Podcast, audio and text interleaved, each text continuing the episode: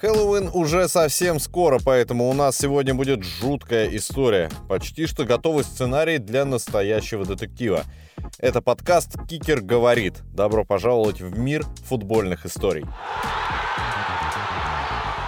Американская судебная система испещрена десятками нор, через которые преступники с ухмылкой и без наручников выползают из зала суда. Программа защиты свидетелей, которая появилась в США в 1969 году, превратила эти норы в полномасштабную дверь. Преступник, идущий на сделку со следствием, может получить новые документы, биографию, жилье, пособие и так далее. Суд отпускает на волю убийцу и предоставляет ему все блага, чтобы он жил среди нормальных людей в каком-нибудь тихом городке на отшибе. Анкоридж, это тот, что расположился на Аляске, на первый взгляд довольно толерантное место. При населении в 300 тысяч человек там живет много индейцев, простите, коренных американцев. Потомки белых, э, мывших золото в горах, составляют самый толстый пласт. Чернокожих очень мало. Любого черного здесь провожают долгим взглядом. Не потому, что вызывает раздражение, а потому что нечего ему делать в таком холодном месте. Но и вспышки неприкрытого расизма здесь есть.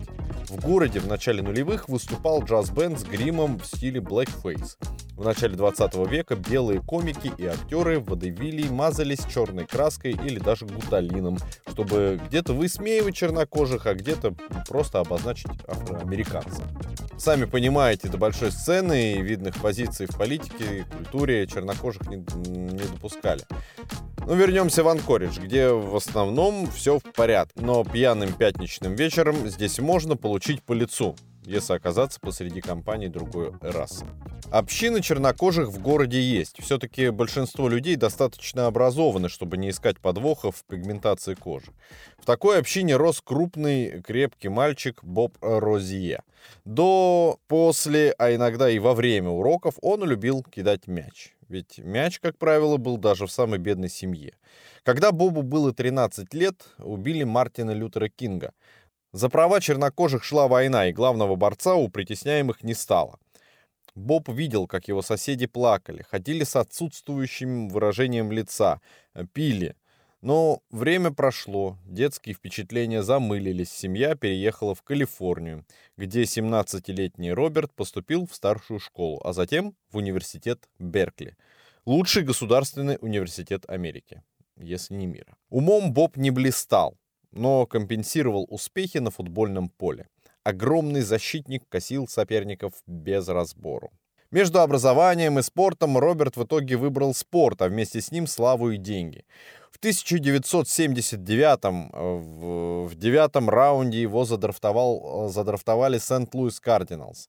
Все начиналось очень круто, но взлет Боба в итоге оказался таким же быстрым, как и спуск – точнее наоборот, спуск таким же быстрым, как и взлет. Он провел в НФЛ всего 6 матчей, после чего его обвинили в употреблении наркотиков. Детская нищета Аляски, ударившая по мозгам жара Калифорнии и свалившийся с неба профессиональный контракт не могли не привести Роберта Розье в клубный туалет с кредиткой, пакетиком белого порошка и сотней баксов, свернутых трубочкой. Но такие проблемы типичная ситуация для НФЛ. Футболистов, которых э, не обвиняли в употреблении употребления веществ, вероятно, просто не смогли поймать на месте преступления. Роберта Розье отстранили, но контракт не порвали, просто потребовали э, решить проблему, пройдя курс в клинике. Но вместо этого Розье сел в самолет и улетел на север. Ему хотелось и играть, и употреблять. В канадской лиге требования оказались не столь жесткими, и Роберт подписал контракт с Hamilton Tiger Cats. В 1980-м а в период до заявок его обменяли в Соскочеван Rough Riders. Господи, прости. Постепенно у Роберта Розье сносило башню, и он сам это чувствовал. Футбол интересовал его все меньше. Черные друзья маргинала перевели его в полукриминальную компанию, с которой Розье творил дичь пил, совершал мелкие преступления. По окончании сезона футбол он забросил. Бобу было всего 19 лет. В университете он не доучился. В спорте больше никому не был нужен, а мысли о смысле жизни в этом возрасте могут доводить до крупной дрожи. Семья Боба была очень религиозной. В детстве он ходил с родителями на службы, пел гимны, завороженно слушал проповеди. Боб верил. И когда вопросов в голове стало больше, чем ответов, единственным местом, которое могло успокоить его воспаленные мысли, оказалась община «Храм любви» в Майами. Секта чернокожих христиан существовала обособленно.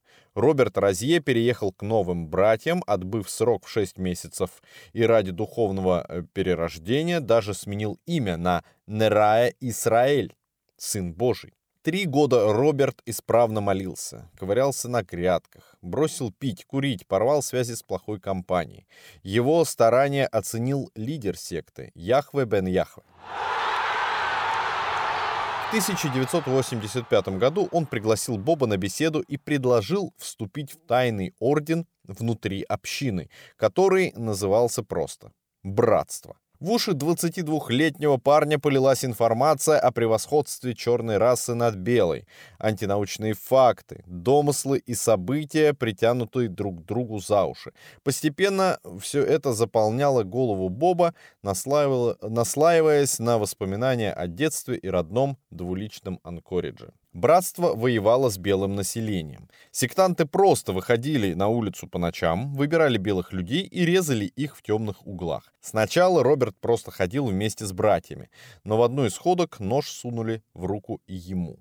Бывший футболист вогнал его в беззащитного прохожего. За первым преступлением последовало второе, третье, а когда Роберта Розье поймала полиция, он признался в убийстве семерых незнакомых ему белых людей. Суд увидел, что перед ним большой ребенок с мозгами на бекрень и согласился смягчить приговор Роберту Розье, э, если тот сдаст все братство.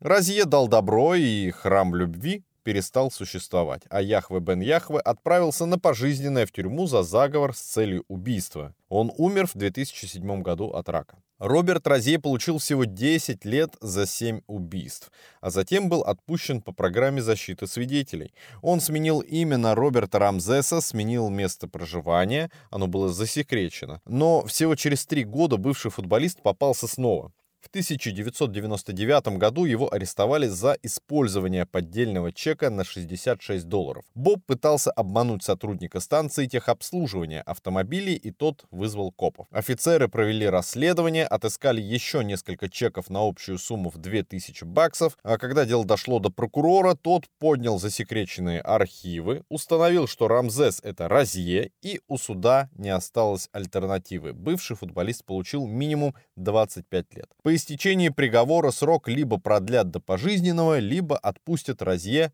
доживать старость.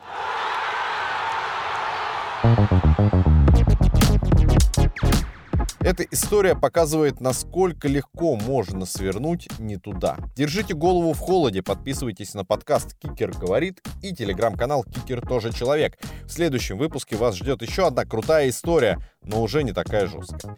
Услышимся через неделю. Пока-пока.